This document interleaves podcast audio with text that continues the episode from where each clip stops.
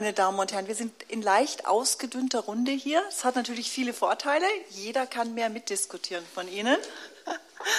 Mein Name ist Jutta Prediger. Ich bin ja heute Morgen schon vorgestellt worden vom Bayerischen Rundfunk, Bayern 2, hauptsächlich in der Sendung Notizbuch zwischen Montag und Freitag vormittags zu hören ab und zu. Ja, ich habe die Aufgabe, jetzt diese Schlussmoderation zu machen, hier der Diskussion. Ich verspreche Ihnen als erstes, dass wir ein paar Minuten nach fünf definitiv fertig sein werden, weil ich glaube, manche wollen dann aufstehen, wollen sich bewegen, müssen gehen.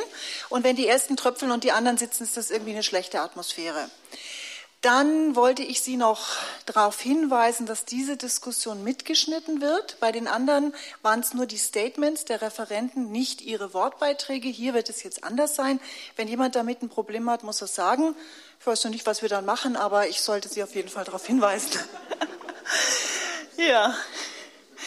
Wir haben jetzt das Thema Sanktionen und wollen das Thema Frieden berühren. Wir haben jetzt ganz viel gehört und erfahren, mein Kopf ist voll, ich denke, Ihnen geht es genauso. Wir versuchen jetzt den Bogen zu schlagen und zu fragen, nützen Sanktionen dem Frieden? Wann, in welchen Fällen, wo eher nicht und was gibt es für Alternativen? Ich würde jetzt gerne noch mal das aufgreifen, was wir, glaube ich, jetzt am meisten noch im Kopf haben. Das Thema Sanktionen gegen Russland. Und mit Frau Stüko noch mal anfangen. Ähm, das, was Sie geschildert haben, war sehr eindrücklich, finde ich. Es gab viele Belege, es war sehr sachlich. Wie ist jetzt Ihre Einschätzung, wenn Sie an den Friedensprozess, wenn Sie an Minsk II denken? Ähm, denkt man jetzt erstmal, ist nicht wirklich äh, produktiv für den Friedensprozess. Was glauben Sie? Danke für die schöne Frage, genau. Äh, wenn ich es wüsste. Ne? Ähm, finde es nachvollziehbar, dass es den Versuch gegeben hat, den Friedensprozess voranzubringen mit Hilfe von Sanktionen. Den Versuch war es wert. Das ist nachvollziehbar, dass man es versucht hat. Man müsste, ähm, es wird ja auch gemacht, man muss bewerten, was Sie müssen einen Tick näher ran, sonst kriegen wir eine Rückkopplung aber ich, von da oben. Ach so, wenn ich näher rangehe, pfeift es nicht mehr? Doch. Doch? Eben. Nein, das liegt daran, dass die Box über Ihnen ist. Das ist ein bisschen doof. Probieren wir einfach weiter. Okay. Gut, also man konnte das versuchen, meine ich. Das ist ähm, vielleicht nicht für alle zustimmungsfähig, aber es ist eine Variante, die man ausprobieren kann. Man muss beobachten, was dabei rauskommt. Zum Jahresende 2015 äh, hat es relativ viel Zweifel an, dem, an, an der Notwendigkeit gegeben, die Sanktionen fortzusetzen. Also Gabriel sagt zum Beispiel Ende, schon hm, sagt, wir können kein Interesse daran haben, dass Russland das wirtschaftliche Chaos abgleitet. Deshalb ist es falsch zu verschärfen. Ne? Es gibt äh, die Italiener, die gesagt haben, das ist eine, eine, eine, zweischneidige Sache, was wir hier machen. Es gab intern Konflikte, wo innerhalb der EU man die fortsetzen soll, diese, diese Sanktionen. Und deswegen hat es auch ein bisschen länger gedauert, als angekündigt war, bis die Entscheidung getroffen war. Und ich fand jetzt die Position von Gerhard Schröder eigentlich ganz einleuchtend, der sagt, okay, das ist, aber ich finde es eine vernünftige Position. Der sagt, ich hätte der russischen Führung signalisiert, dass man ja die Fortschritte auch erkennt. Ne? Also immerhin, das habe ich vorhin gesagt, immerhin äh, hat, ähm, ist, der, ist Minsk II einigermaßen eingehalten, wenn auch nicht voll umgesetzt. Aber der, der Waffenstillstand hält ja weitgehend. Dass man also signalisiert, dass man die Fortschritte erkennt, wertschätzt und mit dem Abbau der wirtschaftlichen Sanktionen beginnt. Es ist doch vernünftig, einem politischen Partner, der Verabredungen einhält, Schritt für Schritt entgegenzukommen und ihn nicht weiter zu isolieren. Die westlichen Regierungschefs wissen doch, wie sehr man auf die Unterstützung Russlands zur Lösung des Syrien-Konflikts angewiesen ist. Mhm. Klar, hier ist das Argument immer das Gegenargument, man darf das nicht vermischen. Da ist was dran, aber ich finde auch, äh, was ich hier gezeigt habe, ist ja dieses, dieses Gefühl, gedemütigt und provoziert worden zu sein. Und wenn die Sache so ist, gibt es eigentlich keine Lösung, weil die Konfrontation da ist. Und dann ist die, die eigentliche Suche, um da rauszukommen, ist, wie kommt man gesichtswahrend draus? Für, für beide. Ne? Und dann wäre dieses, okay, wir sehen ja, dass ihr euch Mühe gibt, auf der rhetorischen Ebene, wahrscheinlich äh, produktiver, als zu sagen, jetzt machen wir einfach so weiter. Das scheint mir so, wobei ich glücklicherweise das nicht zu entscheiden habe. Wie gesagt, danke. Herr Broska, Sie haben ja heute Morgen äh, letztendlich äh, ziemlich deutlich gemacht, dass Sie nicht generell gegen Sanktionen sind, sondern sagen, oftmals sind sie möglicherweise ein probates Mittel, wenn sie zielgerichtet gemacht werden und auch ausgewertet werden. Jetzt im Fall der Sanktionen gegen Russland, im Blick auf die Ukraine-Krise, nach dem Vortrag von Frau Söko, was denken Sie jetzt? War das gerechtfertigt? Also ich denke, die Sanktionen, die im März äh, 2014 angesprochen mhm. worden sind, die würde ich weiterhin für richtig halten, die auch ja nicht nur gegen Personen in Russland, sondern auch gegen andere Personen, ähm, also die ehemals in der Ukraine deshalb fahren sozusagen sich dann in der Krim beteiligt hatten, an dem, an dem Prozess äh, ausgesprochen worden waren. Ich hätte auch im, im, ähm, nach dem Ausbruch der Kämpfe in der Ostukraine Personensanktionen gegen bestimmte Personen im russischen Apparat für richtig gehalten, aber die Wirtschaftssanktionen damals auch schon nicht. Also weil diese Finanzsanktionen eben immer dieses Element haben, dass sie natürlich nicht kontrollierbar sind, dass sie auch weiter auf weitere Bevölkerungskreise aus, sich auswirken. Und nun weiß man nicht, ob nicht auch mit diesen Personensanktionen dann diese russische Reaktion gekommen wäre. Das kann ich natürlich auch nicht wissen. Insofern ist es auch etwas müßig. Aber wie gesagt, es ist immer schwierig, denke ich mal, wenn man dann, und das hat, glaube ich, haben Sie, glaube ich, sehr klar gezeigt, so einen Eskalationsprozess in Gang setzt, von dem man sich auch nicht wieder trennen kann. Und würde auch zustimmen, dass äh, jetzt man äh, im Dezember für dann den Februar eine eine Lockerung und äh, hätte beschließen müssen und nicht einfach eine Fortsetzung der Sanktionen, sondern hätte sagen müssen, okay, der Minsk-Prozess läuft nicht hundertprozentig, aber es gibt Fortschritte, ist auch gesagt worden, Waffenstillstand hält einigermaßen. Man hat auch Gespräche geführt über die Wahlen. Es liegt auch nicht nur an den Russen, es liegt auch an der Ukraine, die nicht bereit ist, bestimmte äh, Nationalitätengeschichten zu machen. Insofern hätte man das honorieren müssen, aber das ist eben das, was ja man immer wieder nur sagen kann. Sanktionen sind etwas hochpolitisches, ist, glaube ich, in allen Vorträgen deutlich geworden. Es ging letztendlich ja mehr um den Zusammenhalt in der EU jetzt bei diesem Beschluss, als um die Frage jetzt äh, wirklich gezielte Sanktionen anzuwenden. Ja, aber man braucht ja Putin für die Verhandlungen äh, überhaupt eine Lösung zu kommen, irgendwann mal, wie es mit dem Syrienkrieg ausgehen könnte, in welche Richtung das geht.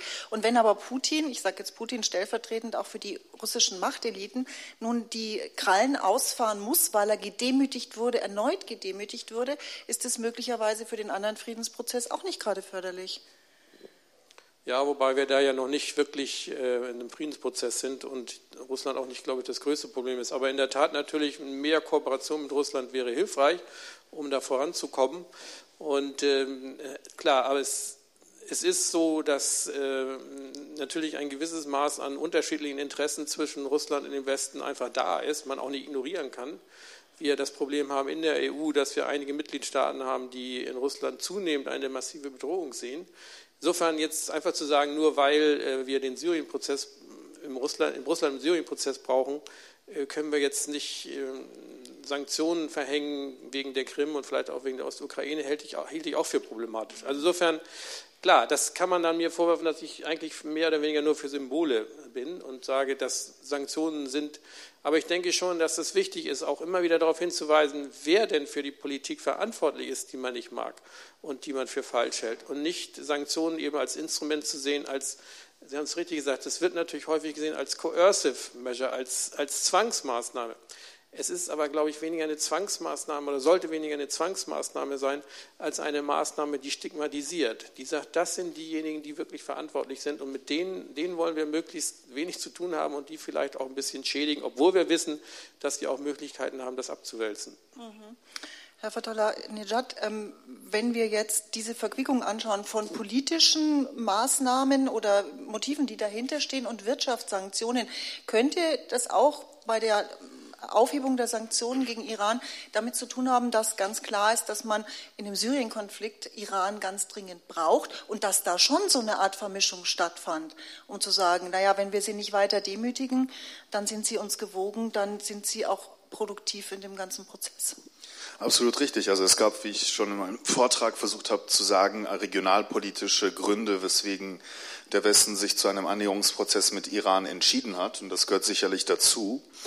Aber ich glaube, generell ist das Problem, äh, dass äh, zum einen, was auch aus dem Vortrag in Bezug auf die Russland-Sanktionen hervorkam, dass Sanktionen oftmals kontraproduktiv sind, wenn sie denn gegen Staaten auferlegt werden, die halt im geopolitischen äh, Zwist mit dem Westen sind, weil sie ja dann dort die Fronten härten, verhärten.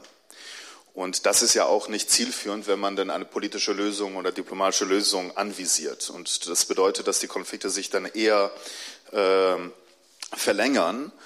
Und äh, stattdessen sollte man hingehen und eigentlich das machen, was man dann äh, nach der Auferlegung von Sanktionen macht, äh, eine politische Lösung, diplomatische Kreativität aufwenden.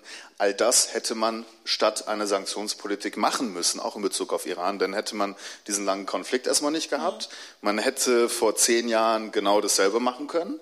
Und ähm, also die Sanktionspolitik ist äh, oftmals eigentlich ein Symptom ähm, der Versäumnisse äh, einer äh, guten Diplomatie, weil sie dann nur in jenen Fällen ja auferlegt wird, wo man ja nicht in der Lage war, kreativ über politische Lösungsmöglichkeiten nachzudenken und dies auch frühzeitig zu machen. hinzu kommt natürlich ähm, dieses Doppelmaß. Also man kann sich überlegen, dass man halt weiterhin Sanktionen natürlich macht, aber auf der anderen Seite ähm, so, äh, was, dann müsste man ja auch gegen das Sisi-Regime Sanktionen auferlegen in Ägypten. Da wäre ich mal gespannt, wer dann dafür wäre. Oder gegen äh, das Erdogan-Regime oder aber gegen äh, Saudi-Arabien. Also da können wir die Liste von autokratischen, diktatorischen äh, Bündnispartnern des Westens ja äh, äh, äh einfach weitermachen. Können wir bald in der EU bleiben damit? Bitte? Da können wir bald in der EU bleiben damit. Mit der Liste der Staaten, die sanktioniert werden können. Absolut richtig, absolut richtig. Also schauen Sie sich mal diese desolate, an, äh, desolate Lage an, äh, die wir gerade in Europa haben, die, glaube ich, mhm.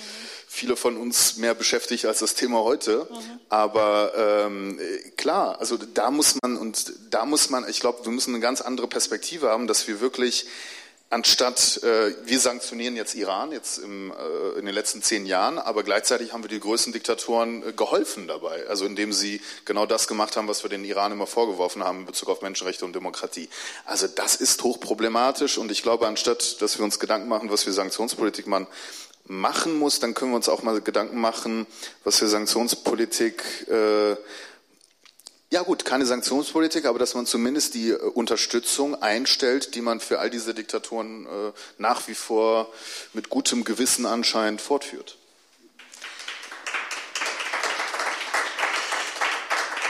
Frau Stücke, ich habe Sie nicht vergessen, aber ich vermute jetzt bei Ihnen ein bisschen eine andere Haltung, Herr Broska. Ja, weil ich äh, bin der Meinung, dass man in der Tat mehr Sanktionen wahrscheinlich aussprechen sollte, wenn man der Meinung ist, dass sie angemessen sind und dass man nicht jetzt das Instrument, weil es manchmal und vielleicht sogar auch häufiger nicht wirkt oder falsch wirkt, deswegen dann verteufeln sollte. Also weil etwas nicht gut funktioniert, das ist leider in der Politik häufig so, weil etwas nicht gut funktioniert, aber man im Prinzip der Meinung ist, dass es richtig ist, sollte nicht dazu führen, dieses Instrument dann nicht mehr zu benutzen, sondern zu versuchen, dass das Instrument konsequenter genutzt wird. Also insofern habe ich, habe ich zum Beispiel, es gibt ja ganz konkrete Beispiele, die Bundesrepublik Deutschland hat einen Auftrag an Ägypten, U-Boote zu liefern. Ähm, U-Boote. Mhm. Und äh, im Moment werden die geliefert. Da bin ich voll dafür zu sagen, wir liefern diese U-Boote an äh, Ägypten mhm. nicht. Wir liefern alle möglichen Sachen, obwohl Herr Gabriel das eingeschränkt hat, Waffen an Saudi-Arabien. Da bin ich voll der Meinung, das gehört, wir bräuchten ein Lieferverbot von Waffen nach Saudi-Arabien. Das sind alles Embargos, das sind alles Sanktionen. Das sind jetzt nationale Sanktionen. Da bin ich dafür, dass wir das konsequent anwenden. Und nicht, weil wir feststellen, wir liefern immer noch an Saudi-Arabien, wir liefern noch an Ägypten, dann zu sagen, dann können wir doch an jeden liefern. Ich weiß, dass das nicht ihre Konsequenz ist, aber natürlich, wenn man sagt, also Sanktionen im Prinzip soll man nicht drüber nachdenken, äh, man kann nicht, wenn einem irgendwas nicht gefällt, deswegen äh, Sanktionen zu verhängen. Das hielt ich für die falsche Schlussfolgerung. Gibt es ein Beispiel aus der Geschichte, das Sie kennen, wo Sie sagen können, da wurden die Sanktionen gezielt, dosiert angewendet und das hat Frieden gebracht oder einen Staat zum Umdenken gebracht und nicht nur gedemütigt? Also diese Demütigung ist immer dabei, weil das natürlich immer auch eine äh, Stigmatisierung bedeutet. Aber ich denke mal, man kann schon sagen, dass für Südafrika in den äh, späten 1980er Jahren die Sanktionen ein Element dazu gewesen sind, das die weiße Mehr Minderheit, Minderheit mhm. dazu gebracht hat, zu sagen, wir müssen wohl doch in Verhandlungen eintreten. Es hatte auch andere Faktoren gehabt, das Ende des Ost-West-Konflikts, äh, Wirtschaftsfragen, die jetzt nicht unbedingt mit den Sanktionen zusammenhängen, aber dass es diese Sanktionen gab, dass offensichtlich der Westen, zu dem sich ja auch die weiße Minderheit in Südafrika zählen wollte, mit ihnen so wenig zu tun haben wollte, war sicherlich ein Faktor. Wir können auch, ich glaube, man kann es auch sagen, für ähm, einige der Fälle in Afrika, wobei das dann schwieriger wird, ähm, etwa im Bereich ähm, Westafrika, die Sanktionen gegen Liberia, die Sanktionen gegen Sierra Leone, die haben zumindest dazu beigetragen, dass die, die damals Regierenden innerhalb ihrer eigenen Elite, was eben in Russland nicht der Fall war, an Unterstützung äh, verloren haben. Also Herr Taylor, der Präsident von Liberia, ist im eigenen Land immer mehr isoliert worden, bis dann nachher mehr oder weniger seine Generäle beschlossen haben, äh, ihn loswerden zu wollen und Frieden zu machen. Also insofern wenige Fälle, würde ich immer zugeben, aber ich mhm. denke mal, es gibt schon solche Fälle und ich würde auch, und da sind wir vielleicht auch wieder nicht einer Meinung, Iran durchaus dazu zählen. Also ich nehme das, was Sie gesagt haben, durchaus auf und, und, natürlich ist es immer schwierig, aber wenn ich mir so überlege, wie sie in den Jahren 2007, 2008 diskutiert worden ist und ähm, wie auch zum Beispiel die israelische Politik da war, dann stelle ich mir es war es damals schwierig, obwohl ich war nie für diese Ausweitung dieser Wirtschaftssanktionen, aber ich hab, konnte nachvollziehen, dass es schwierig war für die EU zu sagen, wir machen das nicht, wenn gleichzeitig eben wichtige Akteure in der Region darauf gedrängt haben, Krieg zu führen. Und insofern ist es manchmal, glaube ich, auch jedenfalls ein Element, einfach zu sagen, lass uns mehr Zeit nehmen, lass uns mal gucken. Und Sie haben vorhin gesagt, dieses Argument, es hat zehn Jahre gedauert, aber wir haben auch zehn Jahre eben keinen Krieg gehabt. Und ich glaube, die Sanktionen hatten da einen Anteil dran, dass eben die Hardliner nicht sich wirklich durchsetzen konnten, weder in den USA noch in der Region, weil man immer wieder sagen konnte, lass es doch mal abwarten, also es ist noch nicht ganz so schlimm. Und äh, wir haben noch eine Chance, lass uns die Sanktionen noch mal wirken lassen, vielleicht passiert dann doch was, was in unserem Interesse ist. Hab haben Sie sich beide gemeldet? Ganz kurz. Darf er vor?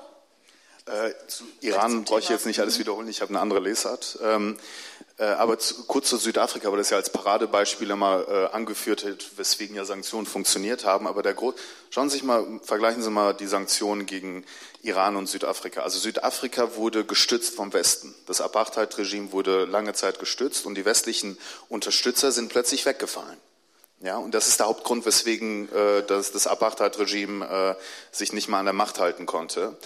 Aber das ist grundlegend eine andere Voraussetzung als jetzt in Bezug auf das Sanktionsregime gegen Iran oder gegen den Irak. Das, diese Regime waren nicht vom Westen unterstützt, sondern die waren im Zwist oder auch Russland, ja. Die waren im Zwist mit dem Westen. Deswegen denke ich, dass es kein gutes Beispiel ist, das immer das südafrikanische Beispiel hervorzuheben, weil es äh, seine, seine Einzigartigkeit auch hat als ein Regime, Kolonialregime, das vom Westen unterstützt wurde. Das sind ganz andere Voraussetzungen in meinen Augen. Mhm. Frau Professor Stüko. Ich wollte noch mal grundsätzlich, Sie sagten, ähm, Zwang wird zwar, oft, wird zwar oft wahrgenommen als Zwang, die, die Sanktionen, aber eigentlich geht es um die Stigmatisierung.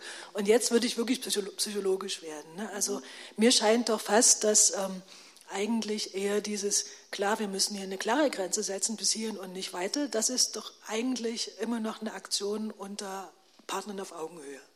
Und dieses, ich stigmatisiere dich, Bad Boy, hat doch eben dieses, diese Demütigungsgeschichte, die dem anderen eigentlich genau nahelegt, ähm, trotz Reaktion zu zeigen. Also es ist wirklich das reine Psychologisieren, aber ich, ich glaube schon, dass das, also wenn, man den, wenn der andere schwach genug ist, dass man ihn in die Knie zwingen kann durch Demütigung, okay, aber Sie können ja selten vorher wissen, äh, dass, ob die Isolation wirklich gelingt oder ob nicht andere schon deswegen solidarisch werden, weil da irgendjemand gedemütigt wird und so weiter. Also genau diese psychologischen Effekte können Sie ja nicht kontrollieren.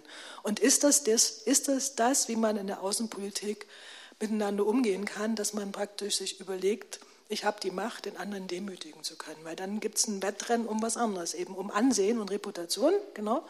Aber äh, Grenzen setzen und bis hierher und nicht weiter wäre eine klare Ansage, auf die man, glaube ich, eher reagieren könnte, ohne sich beleidigt zu fühlen? Also eine grundsätzliche Frage. Ich bin da nicht sicher, weil, wie gesagt, ist nicht mein Feld. Aber es fiel mir jetzt eben auf, als ich mich damit beschäftigt habe. Bitte. Also ich fürchte, dass das in der Außenpolitik unvermeidlich ist. Also dass man dieses, diese Macht, dieses Machtgefälle ist eben einfach da.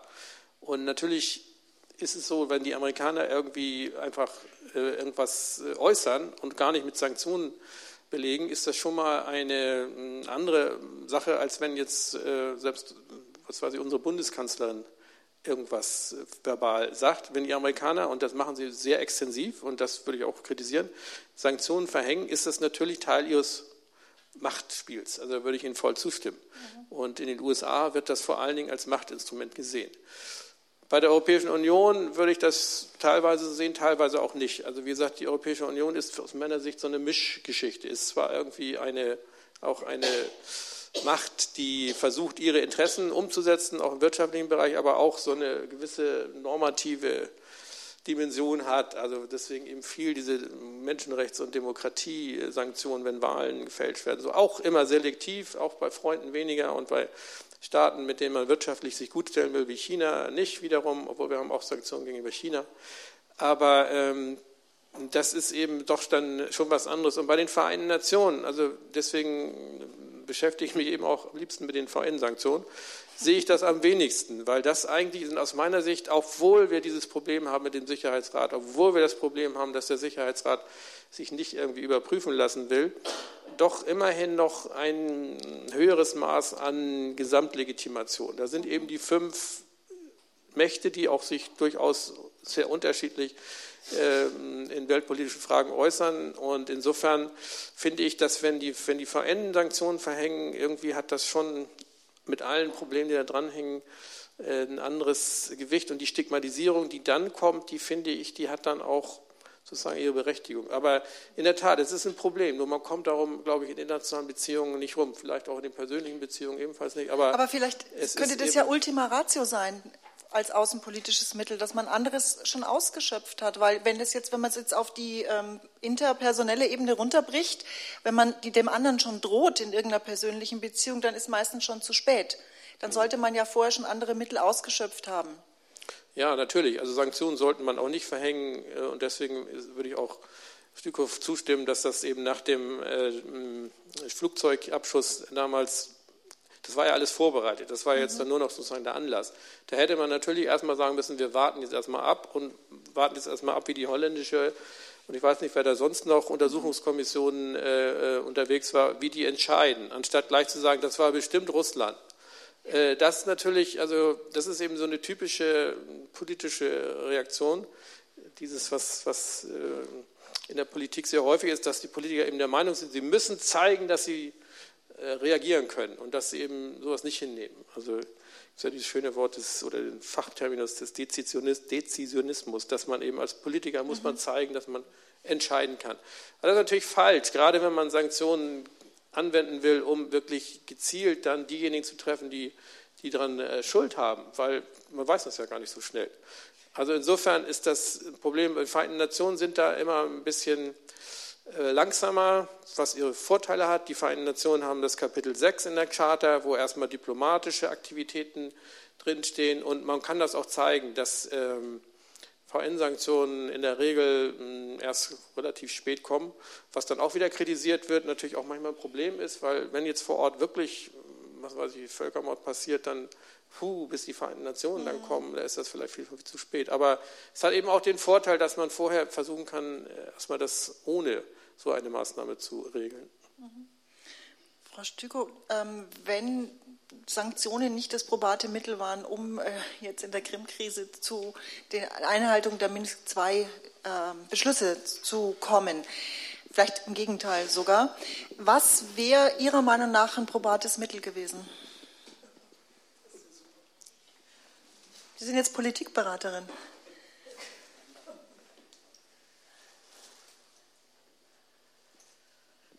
Gut, aber die Geschichte ist dann wieder viel länger. Ne? Also ich habe mich, ja, so ja ich habe mich, weil ich mich mit Innenpolitik beschäftige. Ich habe mich mit der Ukraine ziemlich ausführlich beschäftigt und das Problem ist ja, dass ähm, die Ukraine seit äh, seit einem Vierteljahrhundert eigentlich ähm, zerrissen ist in allen möglichen Dimensionen und die dortigen Eliten, das unterscheidet die von Russland seit den 2000er Jahren, stehen in einem heftigen Wettbewerb, der mit allen Mitteln ausgetragen wird. Also die gehen auch selber in, in, in Parteienwettbewerb, der also gezielt ähm, Themen stark macht, die das Land auseinandertreiben. Und dann gewinnt mal die eine Fraktion und mal die andere und regiert. So.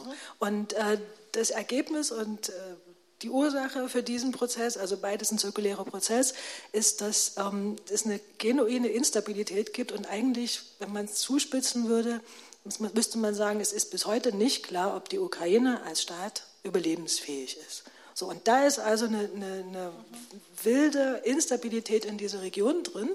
Und jetzt greifen von links und von rechts sozusagen ja, ähm, große Mächte drauf, die da ihre wirtschaftlichen, politischen und normativen und sonstigen Interessen haben. So insofern muss man, wenn man das jetzt zu Ende spinnt, jetzt nicht auf die Krim-Krise reagieren. Ja? Also man müsste praktisch, man hätte eine langfristige Idee haben müssen für die Ukraine, statt sich zu betrinken und zu berauschen an dieser Vorstellung, dass da Leute immer zu demokratische Revolutionen machen.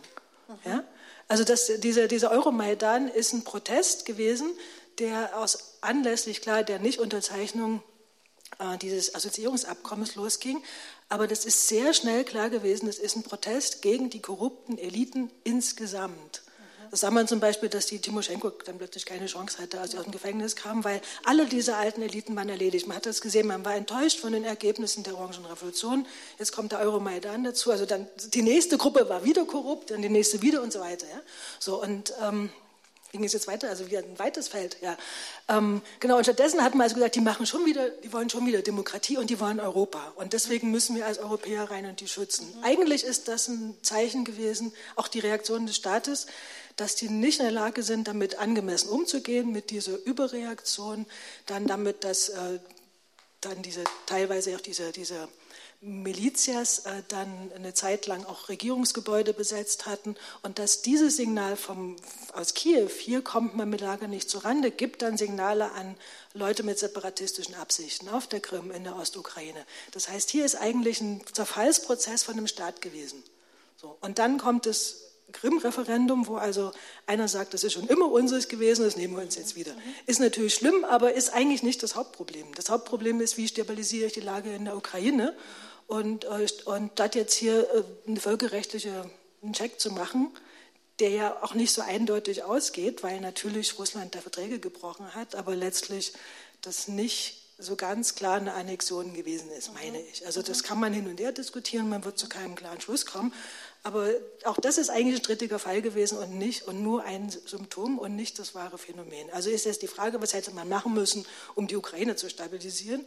Und da gibt es keine kurzfristige Hilfe. Man hätte eben in den Jahren davor mit der europäischen Nachbarschaftspolitik schon sehen müssen, dass man hier gezielte Programme für einzelne Länder braucht und dass die Moldova ist auch ein sehr heikler Fall, äh, dass man da wirklich tailored ähm, Programme haben muss, wie man mit diesen akuten Problemlagen in den Ländern umgeht, die jeweils anders sind. Und nicht dann nur erschrickt und sagt, ups, die Krim ist weg.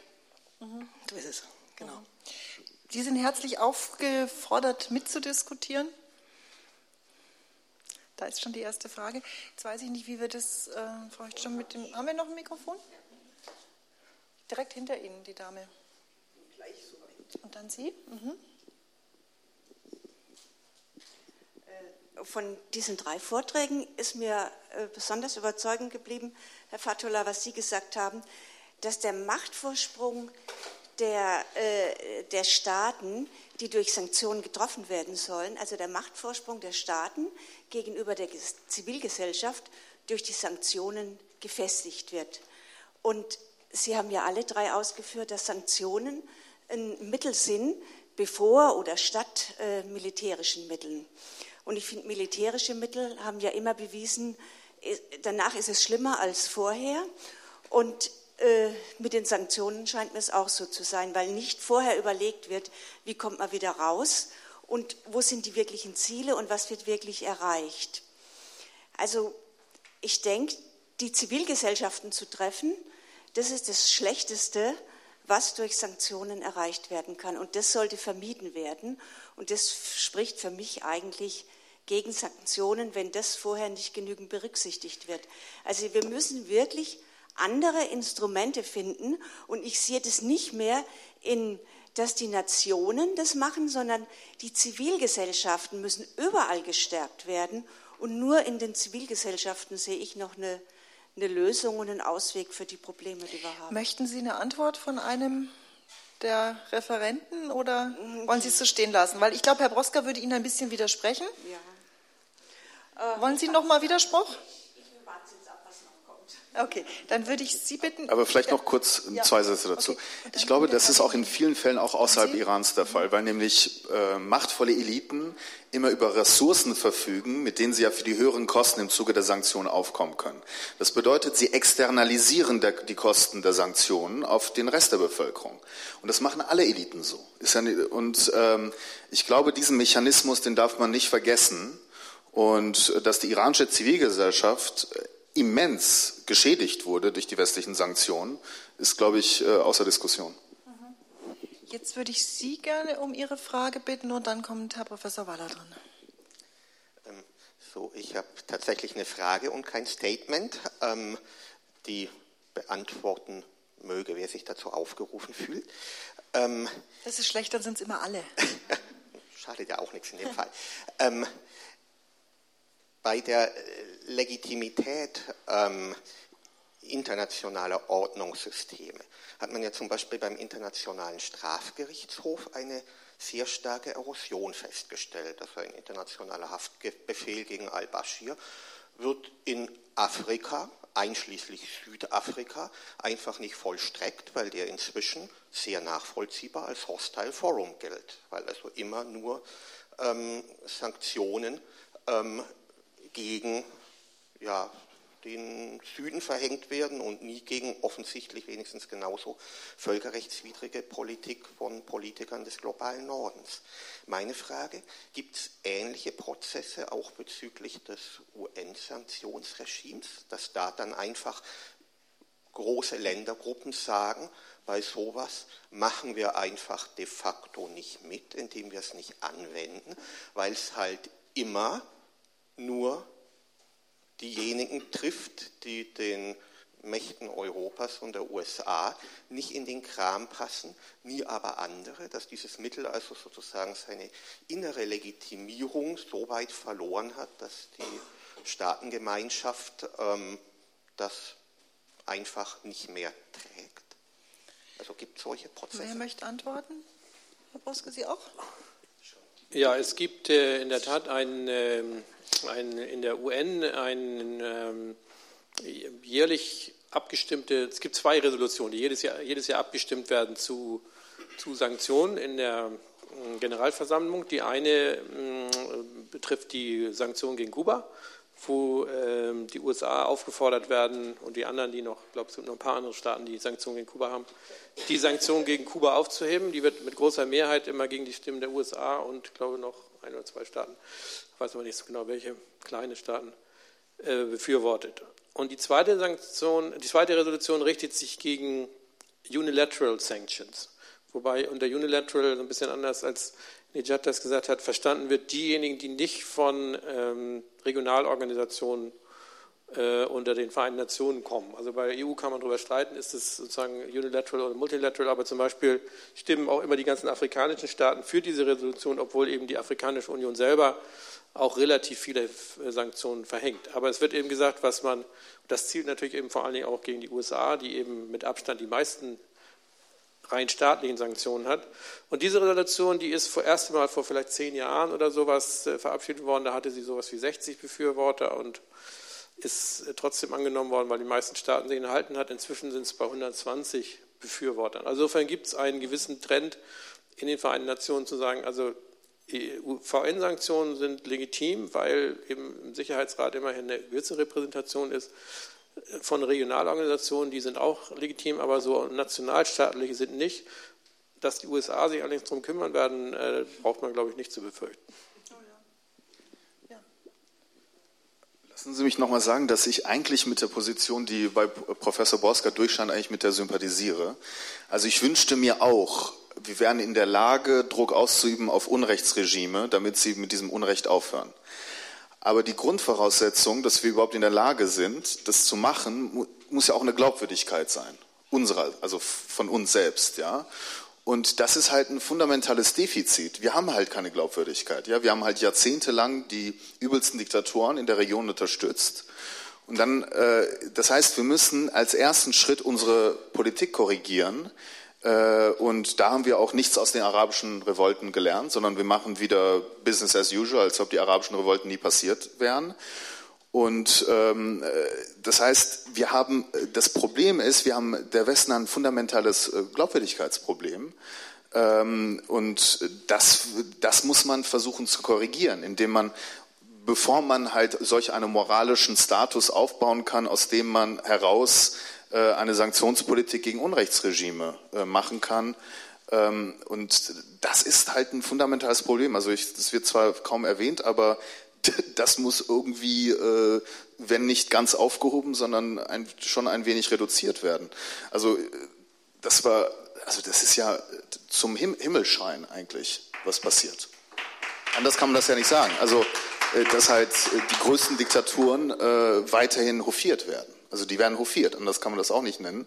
Und dann äh, reden wir über Sanktionspolitik gegenüber Staaten, deren Außenpolitik uns nicht gefällt. Also irgendwo, äh, ich meine, die, äh, die Hypokrisie ist, ich meine, überall in der Welt wird man, registriert man das. Und da ist es natürlich schwierig, auch auf die Zukunft bezogen, weil global ist es ja so, obwohl wir auch natürlich sehr autoritäre Tendenzen langsam in Europa haben, aber im Vergleich zu anderen Weltregionen sind wir ja noch in einer guten Verfassung. Und ähm, äh, wenn, also da sollte man wirklich, wir sollten uns erstmal äh, unsere eigene, eigenen Versäumnisse der letzten Jahrzehnte äh, nochmal kritisch beäugen und erstmal an, an die andere, äh, erstmal eine Selbstkritik üben, auch eine, was wir halt in der politischen, diplomatischen Initiativen denn versäumt haben. Also da gibt es halt unendlich viel zu erzählen. Äh, ich glaube, das ist ein unabdingbarer Schritt, der wirklich äh, schnellstmöglich gemacht werden sollte. Frau Stücko, wollten Sie auch dazu? Nicht. Okay, dann würde ich jetzt Herrn Professor Waller das Mikro geben lassen. Ja, das, äh, das, passt eigentlich äh, ganz gut. Ich äh, greife das nochmal auf und denke, dass sich eben das, was Sie gerade gesagt haben, mit Ihrer skeptischen Haltung zu Sanktionen letztendlich deshalb nicht verträgt, weil die Dimension, dass die internationale Gemeinschaft auch deshalb meines Erachtens Sanktionen verhängt gegen Staaten, die dem Völkerrecht nicht entsprechend ähm, agieren um die Opposition in den jeweiligen Staaten, der Regierungen völkerrechtswidrig agieren, dadurch zu stärken sind. Was soll denn eine Opposition in einem Staat denken, dessen Regierung das Völkerrecht missachtet, wenn die internationale Gemeinschaft sagt, das ist uns scheißegal, ob die das Völkerrecht achten. Es ist doch ganz wichtig, dass die Norm des Völkerrechts dadurch gestärkt wird, dass irgendeine Reaktion von der internationalen Gemeinschaft daraufhin geschieht, dass das nicht nur gesagt wird, wir finden übrigens, dass ihr das Völkerrecht ähm, missachtet habt, sondern dass irgendeine Reaktion geschieht. Und da ist, glaube ich, wirklich die ganze Differenziertheit der Sanktionen genau die Möglichkeit, um das Recht, also die Norm, um die es geht, zu stärken und damit auch die Opposition in den Staaten zu stärken und um denen zu sagen, ja Leute, wir ziehen an einem Strang die internationale Gemeinschaft und die Opposition, die sich gegen den Völkerrechtserbruch eines Staates. Also vielleicht können sich manche äh, erinnern an eine Situation, dass man vielleicht gewisse Zweifel haben konnte, ob die Bundesregierung sich ans Völkerrecht gehalten hat. Da wäre es uns doch vielleicht sympathisch gewesen, wenn auch in der internationalen Gemeinschaft mal jemand laut gesagt hätte, äh, wir haben da auch Zweifel, ob der NATO-Einsatz im Kosovo völkerrechtskonform ist. Ja? Also nur so lassen sich internationale Normen stärken und ich glaube, nur durch das Vertrauen in internationale Normen kommen wir einer Friedensordnung näher. Frau Stückow.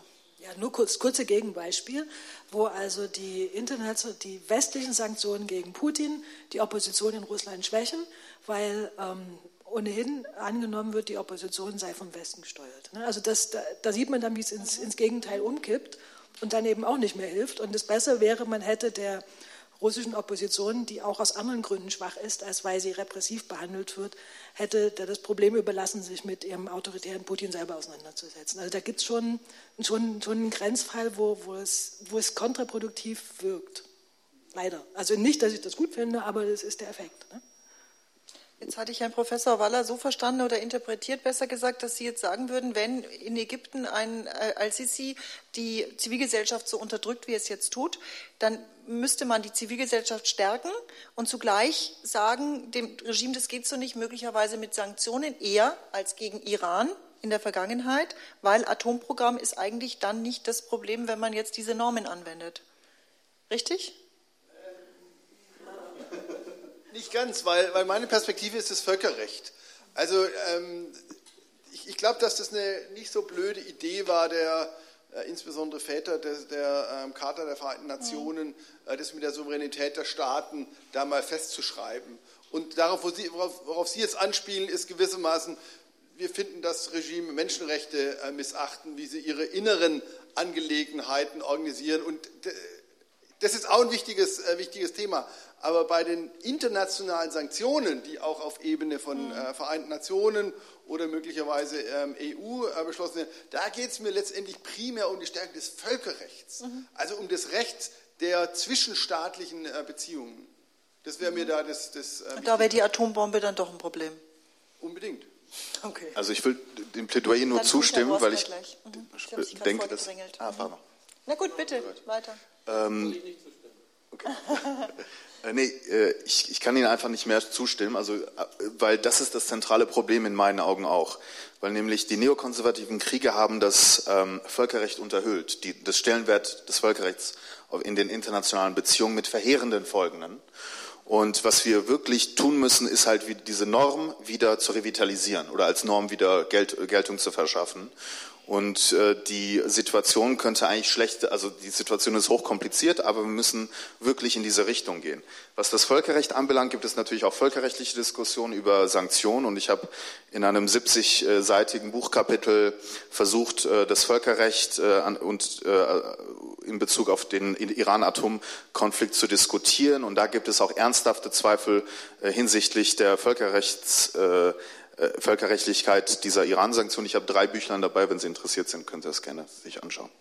Okay, Herr Boska. Also äh, daran anschließend, das Problem ist doch, dass eben das Völkerrecht nicht diese Art von Leitfunktion hat. Mhm. Also das Problem bei der Krim ist doch, oder Problem, dass eben Russland sagt, das war völkerrechtlich okay, mhm. wir haben doch eine Abstimmung gemacht. Und, und der Westen sagt, nee, man hätte die Abstimmung erst machen dürfen, nachdem man vorher alle anderen Versuche irgendwie des, Krim in der Ukraine zu halten, nachdem die gescheitert wären. Und ich meine, das ist doch auch, glaube ich, ein Grund dafür, warum in Russland eben diese Sanktionen so als ungerechtfertigt wahrgenommen werden, weil man sagt, wir haben doch gar nichts gemacht. Wieso, wieso ist der Westen auf einmal jetzt so, fährt er diese Geschütze auf, wo wir doch eigentlich nur die Bevölkerung Krim wollte doch nach Russland kommen. Und die Leute in Donetsk und, und Luhansk, die wollen doch offensichtlich nicht in der Ukraine bleiben. Und jetzt sagt der Westen immer Selbstbestimmungsrecht der Völker, Selbstbestimmungsrecht der Völker. Jetzt haben die Völker da mal selbstbestimmt und jetzt ist der Westen das auch wieder nicht recht. Also ist offensichtlich nur eine reine Machtfrage. Oder auch beim Iran. Ich meine, die iranische Position war immer, wir, wir machen doch gar kein nukleares ähm, Waffenprogramm. Wir machen nur die zivile Nutzung, die es uns nach dem Atomwaffensperrvertrag erlaubt dass da in der Vergangenheit vielleicht manchmal etwas zwiespältige Sachen gewesen sind, aber das erklären wir euch alle. Und der Westen hat immer gesagt, ja, aber wir glauben euch nicht, wir glauben euch nicht. Also insofern das Völkerrecht, wenn das so wäre, wäre ja schön, aber häufig ist ja genau das Völkerrecht, die Interpretation des Völkerrechts, der Kern, jedenfalls der Anlass, der Kern nicht, der Kern ist immer anders, aber der Anlass des Streites und insofern, wenn man eben, also ich fürchte, dass man jedenfalls noch nicht so weit ist, es müsste dann wirklich eine autoritäre eine autoritative Instanz geben, die sagt, okay, das ist jetzt wirklich das Völkerrecht, full stop. Und wie Sie ja vorhin zu Recht gesehen haben, gesagt haben, wir haben im Moment eben einen großen Erosionsprozess mhm. des Völkerrechts, im, Straf, im, Strafrecht, aber auch im, im klassischen Völkerrecht. Mhm. Wir hatten eine Wortmeldung, genau, das waren Sie.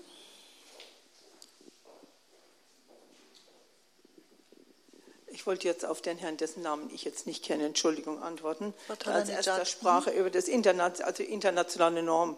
Mhm. Und da muss ich doch sagen, wer oder was bestimmt das denn? Das ist doch immer nur so gut, wie die Menschen, sprich die Politik es ausübt. Und es ist ganz wichtig dann, ja, was passiert? Auf welcher Seite stehe ich? Ich guck's, jeder guckt es von seiner Seite an. Und da muss ich schon sagen, also auch wenn das Völkerrecht ein bisschen jetzt abgewertet wird, eigentlich war die Idee eine gute Idee, wie vieles vielleicht auch die Sanktionen eine gute Idee waren. Aber sie scheitern immer an politischen Machtkalkülen. Und solange wir so nicht frei sind, und das ist der Mensch wahrscheinlich nicht, werden wir solche Diskussionen wahrscheinlich noch lange führen müssen. Möchten Sie eine Antwort, eine Einschätzung, eine Meinung vom Podium? Nicht. Okay, gut, dann machen wir mit der nächsten Frage weiter. Das war der Herr und dann die Dame. Mhm. Bitte. Also mir stellt sich das Problem sehr äh, ambivalent dar. Ich glaube, in der Mehrzahl der Fälle müssen wir sagen, sind die Sanktionen, die bisher verhängt worden sind, eher kontraproduktiv gewesen zu ihren Zielsetzungen. Und äh, ich äh, denke, man sollte deshalb sehr viel vorsichtiger mit diesem Instrument umgehen, wenn überhaupt. Und wenn überhaupt, dann nur durch die UN, nicht durch einzelne Staaten. Äh, was sehr viel mehr ausgebaut werden müsste, wären internationale Gerichtshöfe, wo dann die wirklich Schuldigen, die also identifizierbar sind und die Völkerrecht verletzen, aber in einem äh, juristisch sauberen Prozess zur Verantwortung gezogen werden können. Denn alles das, was jetzt so als Völkerrechtsverletzung gesehen wird, ist ja Interpretation, politische Interpretation, was gerade opportun erscheint und sind meistens mit anderen Zielsetzungen verbunden, ob Regime Change oder Bestrafung oder internationale Stigmatisierung oder sogar wirtschaftliche Interessen. Was ich für absolut notwendig erachte, ist, dass Waffenhandel generell äh, verboten wird und, und äh, unter Sanktionen fällt. Das heißt, da brauche ich gar keine Sanktionen. Waffenhandel ist zu unterbinden. Es gibt diese Aktion Aufschrei, die deutlich macht, dass jeder Waffenhandel immer problematisch ist und letztlich Situationen nur verschlechtert, weil es erstens natürlich in falsche Hände geraten kann, aber was sind schon die richtigen Hände? Es gibt keine richtigen Hände. Waffen sind immer in der Gefahr, kriegsauslösend, gewaltfördernd zu sein. Deshalb darf mit Waffen einfach nicht gehandelt werden. Und das ist eine Selbstverständlichkeit. Also da würde ich eine klare Trennungslinie führen. Aber alles andere führt eher zu negativen Erscheinungen. Das hat den Charakter wie Krieg. Es ist ja hier schon gesagt worden, wenn ich Sanktionen verhänge, mache ich mir meistens keine Gedanken darüber, wie ich wieder rauskomme. Und deshalb sollte man wirklich zurück, größte Zurückhaltung üben, solche Sanktionen zu verhängen. Und es hat auch immer den Charakter, als ob ich, der die Sanktionen verhänge, auf der Position des Guten, des Einsichtigen, des, dessen, der sozusagen die richtige Interpretation von Geschichte, von Völkerrecht und so weiter habe. Und das ist nicht der Fall. Es ist heuchlerisch. Es ist ja heute aufgezeigt worden, in wie vielen Fällen wir keine Sanktionen verhängt haben, obwohl sie notwendig gewesen wären. Und in anderen Fällen wurden sie verhängt, wo sie völlig falsch am Platz waren. Also von daher kann ich nur zu äußerster Zurückhaltung raten.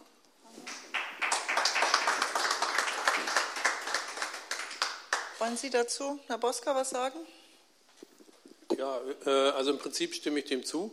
Man muss das äh, sehr zurückhaltend machen. Man muss sich vor allen Dingen vorher im Klaren sein, zumindest gute Informationen haben, was denn passieren könnte. Andererseits, ich meine, was Sie gesagt haben, ist natürlich weit weg von dem, was im Moment ist. Also bei den Waffenexporten etwa ist es ja eben nicht so, dass es ein generelles Verbot gibt. Es ist gerade möglich gewesen, international sich auf den Waffenhandelsvertrag zu einigen, der eben nur in sehr beschränkten Fällen den Export von ähm, Waffen als äh, vertragswidrig erklärt. Und insofern denke ich mal, brauchen wir weiterhin, und das wird ja in Deutschland auch nicht anders bleiben, brauchen wir weiterhin auch ein Instrument, was sagt, also wir unterscheiden jetzt zwischen diesen und jenen Staaten. Und es ist auch politisch einfach für mich argumentativ viel leichter zu sagen, ähm, Saudi-Arabien soll keine Waffen kriegen, Ägypten soll keine Waffen kriegen, als jetzt zu sagen, äh, nehmen wir Frankreich oder so, oder ein anderes Land, mit dem wir verbündet sind, oder auch neutrales Land, mit dem wir nicht verbündet sind, ist einfach schwieriger politisch umzusetzen, muss man sich einfach im Klaren sein. Deswegen würde ich immer sagen, das ist gut, wenn man sagen kann, wir können eben bestimmte Länder auch noch weiter sanktionieren. Aber Sie, im Prinzip haben die langfristig natürlich recht. Was man, was man noch sagen kann, es gibt auch die Idee zu sagen, also Sanktionen sind ja ein rein politisches Instrument, das wird von politischen Gremien äh, wird darüber entschieden und es gibt den Internationalen Strafgerichtshof, der eben ein juristisches Instrument ist und der im Grunde genommen nur als Sanktion, wenn man den Begriff Sanktion so ausleitet, das Gefängnis hat. Und man könnte man nicht einen, einen, einen Strafgerichtshof haben oder irgend sowas, der ähnlich wie die jetzigen Sanktionen, zum Beispiel auch Reisebeschränkungen und äh, Financial ähm, Freezes, also Asset Freezes, verhängt. Denn das Problem ist ja, das Problem des Strafgerichtshofs, weil die einzige Strafe, die der verhängen kann, im Grunde genommen das Gefängnis ist, man muss die Leute ja erstmal haben. Bei Sanktionen brauchen sie die Leute nicht. Die Leute können da sitzen, wo sie sitzen. Aber wenn sie ein Auslandskonto haben oder ins Ausland reisen wollen, dann müssen sie eben ihr Land verlassen oder jedenfalls das Geld muss ja weggekommen sein. Insofern könnte man, also das sind so Ideen, die, die man, wie man das vielleicht verbinden könnte, Sanktionen, aber auch eben durch, jetzt auch Richter sind nicht immer hundertprozentig unabhängig, aber jedenfalls nicht durch zu unmittelbar politische Institutionen. Und äh, hinzu will ich noch äh, erwähnen, dass man in Bezug auf Personensanktionen äh, auch das kritisch hinterfragen muss. Schauen Sie, schauen Sie sich mal die Personensanktionen gegen iranische Machthaber der Revolutionsgarden oder so. Diese Leute verlassen eh kaum das Land. Ja, da können sie ein Reiseverbot machen, aber das hat überhaupt keine Bewandtnis und keine Auswirkung auf die Menschenrechtslage. Das sind zwar schöne Listen, die halt äh, zusammengesetzt werden, aber die äh, Signifikanz dieser Maßnahme, die darf man nicht übertreiben. Wie könnte man die denn treffen, diese Eliten in Iran? Also jeder Wechsel ist, hängt natürlich, also die iranische Zivilgesellschaft ist dafür äh, zuständig und nicht der Westen, das ist schon mal der Fall. Ähm, das Zweite ist die Frage, was kann man gegen die anderen Diktatoren in der Region machen, die ja vom Westen unterstützt werden und dann, wir sollten aufhören, diese zu hofieren und zu unterstützen und der iranischen Zivilgesellschaft, Organisationen, NGOs Geld geben, Support geben? Äh, nein, also all, dieses, all diese Gelder, die in den 2000er Jahren äh, innerhalb der US Democracy Promotion Projektes zur Verfügung gestellt äh, wurden für iranische zivilgesellschaftliche Gruppen, wurden auch von jenen, also wurden von, der, von prominenten Vertretern der iranischen Zivilgesellschaft verurteilt, weil nämlich solche Gruppen, was ja auch vorhin in Bezug auf Russland kurz gesagt wurde, natürlich dann noch mehr ins Visier der Repression des Staates gelangen. Das heißt, im Endeffekt sind es, ist es kein Democracy Promotion, sondern Authoritarianism Promotion Geld. Also die autoritären Strukturen werden dadurch, also es ist absolut kontraproduktiv. Also es, man muss, ähm, äh, also wie gesagt, in Bezug auf Iran muss man äh, auf die, also die Gesellschaft hat das selbst in der Hand, hoffentlich und äh, Demokratisierungsprozesse einzuleiten. Natürlich dauert es seine Zeit. Äh, aber was der Westen durchaus machen sollte, was es nicht macht seit zwei Jahren, ist die Menschenrechtslage in Iran zu thematisieren. Das ist genauso weggefallen, weil ja Iran plötzlich ja zu einem äh, Partner geworden ist, wie auch in Bezug auf Kairo, Ankara und die ganzen arabischen Scheichtümer auch. Mhm. Jetzt haben Sie das Wort. Gibt es danach noch Wortmeldungen? Okay, die eine noch und dann würde ich auch langsam schließen. Bitte. Ähm, Professor Broscher, Sie haben ja in der Ausführung ja die verschiedenen, also die unterschiedlichsten Formen der Sanktionen ja aufgeführt und es gibt ja unter anderem ja auch menschenrechtsfördernde Sanktionen. Gab es denn in der Vergangenheit welche, die erhängt worden sind gegen Länder, wo es ähm, zu einem Demokratisierungsprozess gekommen ist? Weil das würde zum Beispiel im Falle des Irans vielleicht glücken, weil tatsächlich im Iran ist das ja so, dass man kann das ja, man kann das aktuelle Beispiel nehmen mit Saudi-Arabien zum Beispiel, als ein Riesenaufschrei kam wegen, wegen des Todesurteils und äh, der Hinrichtung des äh, äh, Klerikers. Äh, da hat man gesagt, oh, keine Waffen an Saudi-Arabien, da werden Menschenrechte äh, verletzt. Im Iran werden mehr als äh, Menschenrechte verletzt. Die, da gibt es auch keine Prozesse, da werden die Leute auch einfach an den Pranger gestellt. kann man auf diesem Wege vielleicht verstärkt vorgehen oder unternehmen? Ja, also das ist natürlich, wir haben im Prinzip dieselbe Problematik wie bei den anderen Sanktionen auch. Also äh, was im Moment die EU sich auf die Fahnen schreibt, ist, dass sie mit ihren Sanktionen, und es gab US-Sanktionen, aber keine VN-Sanktionen, in Myanmar oder Burma ähm, mit beigetragen hat dazu, dass es diesen Demokratisierungsprozess gegeben hat. Und wie immer in solchen Fällen ist es sehr schwer zu unterscheiden, ob es jetzt wirklich daran lag, dass die EU-Sanktionen da waren und irgendwann mal die herrschenden Militärs gesagt haben, also wir wollen doch lieber in die EU reisen und wir wollen doch lieber unsere Kinder auf Schulen in die USA schicken und wir wollen Jade, das war also Jade zum Beispiel, der Export von Jade war verboten, weil der Export von Jade sehr stark auch in den Händen des Militärs ist. Äh, wir wollen diese Milliarde wieder verkaufen. Oder ob es daran lag, dass China irgendwann mal beschlossen hat, also Burma äh, können wir nicht auf Dauer irgendwie am Tropf hängen lassen und die müssen jetzt mal selber sich organisieren und äh, die Unterstützung dann nicht mehr so stark war. Es ist schwierig zu unterscheiden. Aber also im Prinzip, wie gesagt, die EU versucht das und ähm, in manchen Fällen kann man, glaube ich, schon sagen, nochmal würde ich, also ich kenne das Land nicht gut genug, um das wirklich ähm, belegen zu können, aber ich würde schon sagen, es war vielleicht ein Beitrag mit dabei, um eben Und es war auch so im Gegensatz zu dem offensichtlich, was im Iran der Fall war, dass die, die Opposition, also Frau Aung San Suu Kyi, auch immer unterstützt hat, die EU-Sanktionen, immer gesagt hat, ja, das ist richtig, mhm. dass, dass das gemacht wird. War auch in Südafrika übrigens so. Vielleicht ist das ein Kriterium sogar, was man erheben kann, jedenfalls bei Menschenrechtssektionen, dass man sagt, also wenn die Opposition im Lande selber ähm, sagt, ja, diese Sanktionen sind gut, und da muss man natürlich sehen, wer ist die Opposition? Sind das die richtigen? die, ähm, ja, die richtigen, die auch eben nicht jetzt von der Regierung möglicherweise als Opposition gehalten werden, gibt es ja auch, ähm, dann, ähm, dann ist es auch gerechtfertigt, Sanktionen zu verhängen. Aber man Aber, braucht Geduld. Der Westen braucht viel Geduld. Ja, der Westen, also Mehr es gibt übrigens auch, also ich habe ja vorhin gesagt, also die Afrikanische Union, die eben häufig bei uns kein gutes Image hat, die ist eben sehr stark in diesem Sanktionsgeschäft aktiv. Und ähm, zum Beispiel hat die äh, Afrikanische Union eine ganz klare Regel, dass wenn in einem Staat ein gewähltes Regierungsoberhaupt mit Gewalt gestürzt wird, dann wird dieses neue Regierungsoberhaupt aus der Organisation ausgeschlossen. Die machen auch keine Ausnahme. Die haben also zum Beispiel auch Herrn Al-Sisi ausgeschlossen. Und das ist also relativ konsistent. Da kann man sich auch irgendwie darauf verlassen als Regierungschef, äh, dass eben dann wenn man äh, gewählt worden ist, zumindest die anderen das nicht tolerieren, wenn man mit Gewalt abgesetzt wird. Sie wollten gleich dazu? Nur eine kurze Anmerkung in Bezug auf, wenn äh, die Opposition in den sanktionierten Ländern bzw. Sanktionen befürwortet. Äh, das Fallbeispiel Iran, wo ja sehr viele prominente, auch Vertreter der iranischen Zivilgesellschaft sich eben just gegen diese Sanktionen und auch Oppositionspolitiker dagegen gewandt haben, äh, ist so richtig. Aber es gab einen Fall der Friedensnobelpreisträgerin Shirin Ebadi, die ja für gezielte Sanktionen sich eingesetzt hat. Aber das Problem bei ihr sie ist ja keine Ökonomin, sie ist ja auch keine Politikwissenschaftlerin, ja. Und als sie ist Juristin. Mhm. Ja, Kinder mhm. und äh, Kinderjuristin, also für Kinderrechte und so weiter. Aber naja, das Problem nicht ist, nur für Kinder, das klingt ja, ja, aber äh, ich will Sie gar nicht jetzt dequalifizieren. Ja. Ich will nur darauf hinweisen, dass man natürlich auch ähm, eine bestimmte Qualifikation haben muss, um halt das jetzt vielleicht einzuschätzen, ob das jetzt gut oder schlecht ist.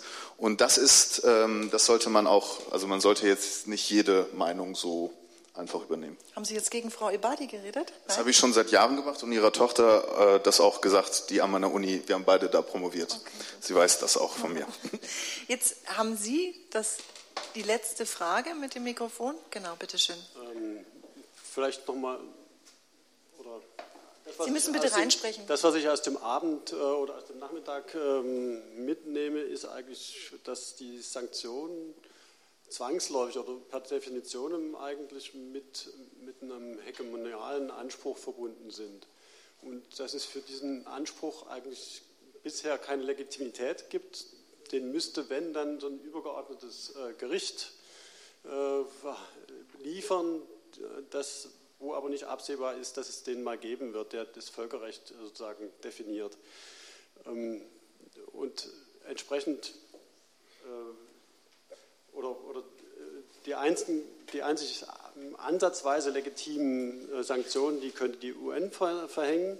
Und da wird jetzt immer ausgeschlossen, dass das Einzelstaaten auch machen können. Da, da frage ich mich, gibt es nicht noch ein anderes Instrument, was ähm, die Möglichkeit bietet, dass einzelne Staaten in internationalen Beziehungen eine eindeutige Position beziehen, wo zum Beispiel Werte oder, oder Normen wie Menschenrechte ähm, die Grundlage bilden, ohne dass dem gegenüber äh, diese Erniedrigung äh, beigebracht wird, die in diesen Sanktionen inhärent sind und gleichzeitig aber ein glaubwürdiges Vertreten dieser äh, wertgeladenen Position für den Einzelstaat möglich ist. Ähm, ist da das Instrumentarium überhaupt nicht gegeben auf dem Gebiet der, internationalen Beziehungen? Ist das eine Frage an Herrn Professor Broska eher, weil Sie jetzt ihn ist, angeschaut haben, ist, oder an wen ist, richtet sich das? Egal. Alle drei können jetzt nicht mehr antworten, sonst okay. läuft uns die Zeit weg. Sie müssen sich jetzt entscheiden. Äh, ja, Sie haben am ersten für die Sanktionen ähm, immer mhm. plädiert. Mhm. Ich also ich fürchte, dass es ein, ein, ein Widerspruch in sich selbst ist. Wenn man sagt, du, du machst was, was falsch ist, du machst was, was aus meiner Sicht nicht akzeptabel ist, stigmatisiert man den. Sie haben natürlich zu Recht gesagt, diese Stigmatisierung ist unterschiedlich, ob es jetzt von jemandem ist, der sehr machtvoll ist gegenüber einem Machtarmen, als wenn das von einem Machtarmen gegenüber einem Machtvollen ist. Das ist ein deutlicher Unterschied. Aber jetzt Instrumente zu finden, wie man dieses Grundwiderspruch aufheben kann, kann ich eigentlich nicht sehen. Also das ist halt so, wenn, also wir werden ja auch verurteilt, Sie haben es ja vorhin zu Recht gesagt, der Westen wird heftig kritisiert. Und dann kann man natürlich sagen, das geht uns sozusagen an irgendeinem Körperteil vorbei, aber es ist natürlich trotzdem so, dass das uns stigmatisiert in den Augen vieler Menschen in der Welt. Das ist einfach so. Und das, vielleicht hilft es uns, wenn wir das stärker wahrnehmen. Da würde ich voll mit Ihnen übereinstimmen, dass wir eben häufig uns sehr nicht nur Doppel, Doppelmoral, sondern auch äh, ja, äh, wie ein großer Elefant in einem Porzellanladen verhalten und viel kaputt machen. Wenn wir das, diese Kritik aufnehmen, ist vielleicht schon ein Schritt in die richtige Richtung. Frau Stüko, Sie nur ganz kurz. letzte Wort. Ja, ich dachte, genau, das werde ich jetzt. Ich dachte aus der ersten Diskussion, was Sie jetzt auch sagen, letztlich äh, haben Sie alle die Hoffnung, dass wir internationale Strukturen bilden könnten, im Idealfall eine Weltregierung und dass dann das mit den Sanktionen funktioniert. Und das ist praktisch, dahinter steckt die Idee, dass wir dann vermuten würden, es gäbe keine interessengeleiteten Motive, um Sanktionen zu verhängen, sondern dann wäre das ja, alles gut ausgehandelt. Mhm. Ne? Ja. So, und insofern haben wir hier wirklich einfach eine Situation, wie sie ist. Wir werden keine Weltregierung kriegen und haben, das wird so nicht sein. Und insofern muss, wird Politik immer angreifbar und anfechtbar sein und vor allen Dingen auch kritisierbar hinsichtlich des Verdachts, dass es reine Machtpolitik, eine Interessenpolitik und die Normen nur rhetorisch vorge vorgeschoben sind. War das als Schlusswort so? Ja, noch okay. vielleicht ein Bogen noch zum Frieden, weil was das Szenario, was Sie jetzt schildern, das, das geht jetzt nicht in eine friedvollere Zukunft, oder? Nö, aber es heißt letztlich trotzdem, dass man bei aller Konfrontation offensichtlich immer wieder den Weg äh, zur Kommunikation finden muss. Und äh, das ist dann tendenziell ohne eine Weltregierung möglich, aber eben nicht in jedem Falle. Hm? So? Sehr diplomatisch. Haben die Herren noch was hinzuzufügen? auf Frieden, unser Thema. Ich würde nur das unterstreichen, was vorhin gesagt wurde, also dass man wirklich versuchen muss, dieses zivilisierende, absolut unabdingbare Element der internationalen Beziehungen, was das Völkerrecht ist, diesen wieder an Geltung zu verschaffen. Und weil sonst werden wir in absolut in, von einer Katastrophe in die nächste schlittern. Und weil ja sich Großmächte natürlich äh, dann über also das Völkerrecht spricht gar nicht, spielt gar nicht gar keine große Rolle mehr. Die Russen, die argumentieren jetzt auch mit dem Völkerrecht, ja, die haben halt in Syrien interveniert, weil Assad sie gefragt hat. Ja, da können die Saudis ja auch sagen, ja, Bahrain hat uns auch gefragt, da sind wir auch interveniert. Also Sie sehen, dass der Status des internationalen Rechtes wirklich auf sehr, sehr wackeligen Füßen mittlerweile steht, weil er von uns, von unseren Regierungen wirklich mit Füßen getreten worden ist Professor, in den 2000er Jahren. Professor Waller nickt. Herr Broska. Ja, wobei, so wobei das leider Gottes eben die Frage ist, welches Völkerrecht. Ne? Und, ja. äh, und in der Tat haben die Russen völlig recht. Das ist nach Völkerrecht nach uns. Ich glaube, es gibt keinen Völkerrechtler, der im Moment sagen würde, dass das nicht legitim war, weil man, wenn man nach Artikel 51 mhm. äh, einen, einen Freund ranholt und sagt, mhm. in einer Selbstverteidigungssituation ist das mhm. legitim.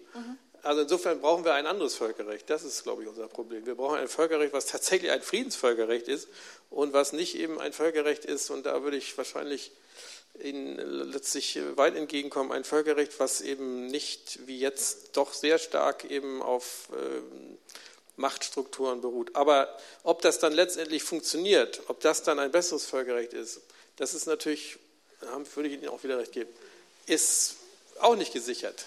Also letztendlich bleibt es ja doch alles irgendwie äh, Trial and Error und ich würde das auch bei den Sanktionen so sehen. Letztendlich dieses ein Versuch, manchmal besser und manchmal schlechter gestaltet, äh, etwas zu verändern. Und äh, manchmal geht es eben dann sehr äh, schlecht aus, aber manchmal auch ganz gut. Also insofern wäre ich schon dafür, dass man bei den Sanktionen jetzt nicht eben das äh, völlig äh, als unmöglich ansieht, dass sie einen Beitrag zum Frieden leisten können. Vielen herzlichen Dank Ihnen hier auf dem Podium. Vielen herzlichen Dank Ihnen fürs Kommen, fürs Dabeisein, fürs Mitdiskutieren, fürs Ausharren. Und wir wünschen Ihnen jetzt noch einen guten Heimweg. Bis zum nächsten Mal.